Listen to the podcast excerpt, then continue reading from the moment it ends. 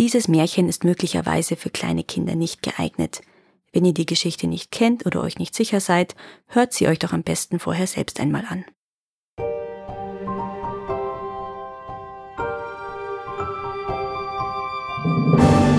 Herzlich willkommen zu Karos Märchenschatz, der Podcast mit den schönsten Märchen, Sagen und Legenden. Für Kinder, Erwachsene und alle zwischendrin. Blaubart. Es war einmal ein Mann, der hatte die schönsten Häuser in der Stadt und auf dem Lande, Gold und Silberzeug in Menge, kostbare Möbel und vergoldete Karossen. Aber unglücklicherweise hatte dieser Mann einen blauen Bart, der ihn so abscheulich hässlich machte, dass wo er sich nur sehen ließ, Frauen und Mädchen ihm aus dem Wege liefen. Eine vornehme Dame in seiner Nachbarschaft hatte zwei wunderschöne Töchter. Er hielt um eine von beiden an und überließ der Mutter die Wahl, sie möchte ihm geben, welche sie wollte. Aber sie wollten ihn alle beide nicht. Und wenn die eine sagte, Nimm du ihn, so sagte die andere, Ei, behalt du dir doch den Blaubart selbst. Es konnte sich keine entschließen, einen so hässlichen Mann zu heiraten. Dazu kam auch noch, dass er schon mehrere Frauen gehabt hatte, von denen kein Mensch wusste, wo sie hingekommen waren. Eines Tages nun kam Blaubart hin zu ihnen, um sie näher kennenzulernen, und nahm sie mit ihrer Mutter und drei oder vier von ihren besten Freundinnen und einigen jungen Leuten aus der Nachbarschaft auf eins von seinen Landhäusern, und sie blieben da ganze acht Tage zusammen. Da wurde nun an nichts gedacht als an Spaziergänge, Jagdpartien, Bälle, Redouten, Diners und Soupers. Kein Mensch tat die ganze Zeit über ein Auge zu, denn man trieb die ganze Nacht Scherz und Kurzweil. Die Sache ging so gut, dass endlich die jüngste Schwester den Bart ihres Wirtes sogar blau nicht mehr fand und dass sie zugab, er sei doch ein recht braver Mann. Mit einem Worte, die Sache wurde richtig, und da sie wieder in die Stadt gekommen war, machten sie Hochzeit. Nach Verlauf eines Monats sagte Blaubart zu seiner Frau Mein Schatz, eine wichtige Angelegenheit nötigt mich, eine Reise zu machen und dich auf sechs Wochen zu verlassen. Lass dir in meiner Abwesenheit die Zeit nicht lange werden, sondern bitte deine guten Freundinnen zu dir. Nimm sie mit aufs Land, wenn du willst, und lass dir nichts abgehen. Hier, fuhr er fort. Hast du die Schlüssel zu den beiden Vorratskammern? Diese da sind zu dem Silbergewölbe, der ist zu meinem Geldkasten, wo ich all mein Gold und Silber habe, dieser hier schließt den Kasten, wo die Juwelen liegen, und dies ist der Passepartout zu allen Zimmern. Dieser kleine Schlüssel aber ist zu dem Kabinett, das am Ende der langen Galerie im Parterre liegt. Du kannst allenthalben hingehen, aber in das kleine Kabinett untersteh dich nicht den Fuß zu setzen. Du hast alles von meinem Zorne zu fürchten, wenn du diesem Befehle nicht nachkommst. Sie versprach, alles, was er ihr gesagt hatte, auf das pünktlichste zu befolgen, und so umarmte er sie, setzte sich in seinen Wagen und fuhr fort.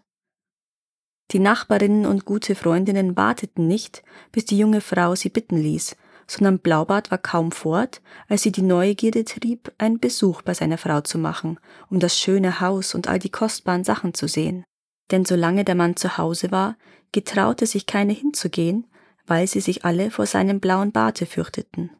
Nun ging es Trepp auf, Trepp ab, durch Zimmer und Kammern, von denen immer eine schöner und prächtiger war als die andere. Hierauf gingen sie in das Vorratsgewölbe und gerieten ganz außer sich über die Menge von prächtigen Tapeten, Betten, Sofas, Schränken, Tischen und Spieglein, in denen man sich vom Kopf bis auf die Füße besehen konnte und die alle prächtige Rahmen von Glas, Silber und Email hatten. Bei jedem neuen Stück, das ihnen in die Augen fiel, priesen sie das Glück ihrer Freundin und beneideten sie wegen ihrer schönen Sachen aber sie fand an all der Herrlichkeiten wenig Vergnügen, denn sie konnte vor Ungeduld nicht erwarten, bis sie die Kammer in dem untersten Stockwerk gesehen hätte. Endlich konnte sie ihrer Neugierde nicht länger Gewalt antun, sondern war so unhöflich, von der Gesellschaft wegzulaufen. Und nun ging es eine heimliche Treppe hinunter, Hals über Kopf, so dass sie dreimal mit den Absätzen hängen blieb und beinahe den Hals gebrochen hätte. Da sie an die Türe kam, bedachte sie sich einige Minuten, ob sie ihrem Manne gehorchen oder ob sie sich seinem Zorne aussetzen wollte. Aber die Versuchung war zu stark, und es war ihr unmöglich, Herr darüber zu werden. Sie nahm also den kleinen Schlüssel und öffnete zitternd die Tür. Anfänglich sah sie nichts, weil die Fensterladen alle fest, sehr fest zu waren. Aber als sie einige Minuten gewartet hatte, sah sie, dass der Fußboden mit geronnenem Blut bedeckt war. In diesem Blute spiegelten sich die Leichname von mehreren Frauen, die der Reihe nach an der Wand hingen. Dies waren alle die Frauen, die Blaubart geheiratet und die er alle nach der Reihe ums Leben gebracht hatte. Nun stellt man sich vor, wie die arme Frau erschrak, die schnell den Schlüssel abzog und ihn fallen ließ. Sie hob ihn schnell wieder auf, schloss die Tür zu und ging in ihr Zimmer, um sich ein wenig zu erholen. Aber sie konnte gar nicht zu sich selbst kommen, so außer sich war sie. Da sie sah, dass der Schlüssel blutig geworden war, wollte sie ihn abwischen. Aber das Blut ging nicht ab. Sie wusch ihn, sie scheuerte ihn mit Sand, es blieb immer Blut daran, denn der Schlüssel war verzaubert und es war unmöglich, ihn ganz rein zu machen. Wenn das Blut auf der einen Seite weg war, kam es auf der anderen wieder zum Vorschein. Unglücklicherweise kam Blaubart noch am Abend von seiner Reise zurück und sagte, er habe unterwegs Briefe bekommen und daraus ersehen, dass die Geschäfte, um deren Willen er verreist sei, glücklich geendigt wären. Seine Frau stellte sich über seine unverhoffte Rückkehr gar freudig an. Aber am anderen Morgen forderte ihr Blaubart die Schlüssel ab, die sie ihm auch gab, aber mit so zitternder Hand, dass er gleich erriet, was vorgefallen war. Wie kommt es denn, frug er, dass der Schlüssel zum Kabinett nicht mit dabei ist? Ich muss ihn eben auf meinem Tische liegen haben lassen, sagte sie. Nun, antwortete Blaubart, so vergiss nicht, mir ihn hernach zu geben. Sie schob es zwar von einem Augenblicke zum anderen auf, aber endlich musste sie doch damit herausrücken. Blaubart sah den Schlüssel an. Wie kommt denn das Blut darauf? frug er. Ich weiß es nicht, antwortete die arme Frau und wurde dabei so blass wie der Tod. Du weißt es nicht, war die Antwort. Aber ich weiß es. Du hast also doch Lust bekommen, ins Kabinett zu gehen. Nun wohl, du sollst hineinkommen und den Damen Gesellschaft leisten, die du darin gesehen hast. Sie warf sich ihrem Gemahl zu Füßen, weinte, bat um Verzeihung und bezeigte die lebhafteste Reue über ihren Ungehorsam. Ihr Kummer und ihre Tränen hätten einen Felsen erweichen können, aber Blaubarts Herz war unempfindlicher als ein Fels. Ohne Gnade, Madame, antwortete er. Sie müssen auf der Stelle sterben. Ach, erwiderte sie mit Tränen, wenn ich denn also sterben muss, so vergönnt mir wenigstens noch einige Augenblicke, um Gott meine Seele zu befehlen und meine Sünden abzubitten. Ich gebe dir eine halbe Viertelstunde Zeit, antwortete er, aber auch keinen Augenblick länger.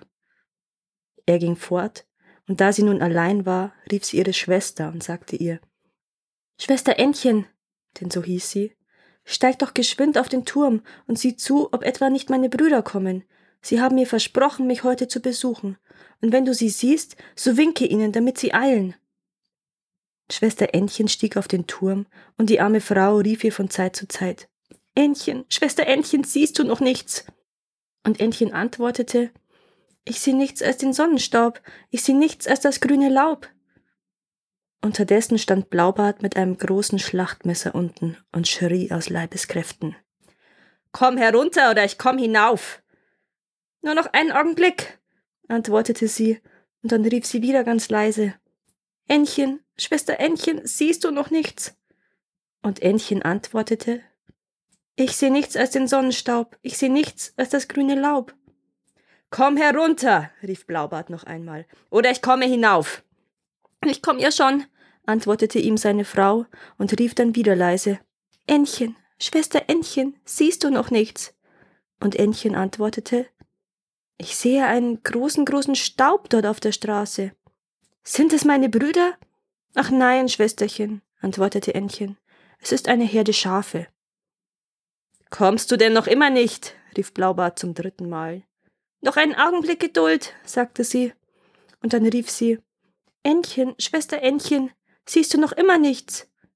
Und Ännchen antwortete Ich sehe zwei Reiter, aber sie sind noch weit, sehr weit und da sie näher kamen, rief sie Gottlob, es sind meine Brüder, ich will ihnen winken, damit sie eilen. Nun, schrie Blaubart zum vierten Male, dass das ganze Haus zitterte, und die arme Frau kam herunter mit verweinten Augen und zerrauften Haaren.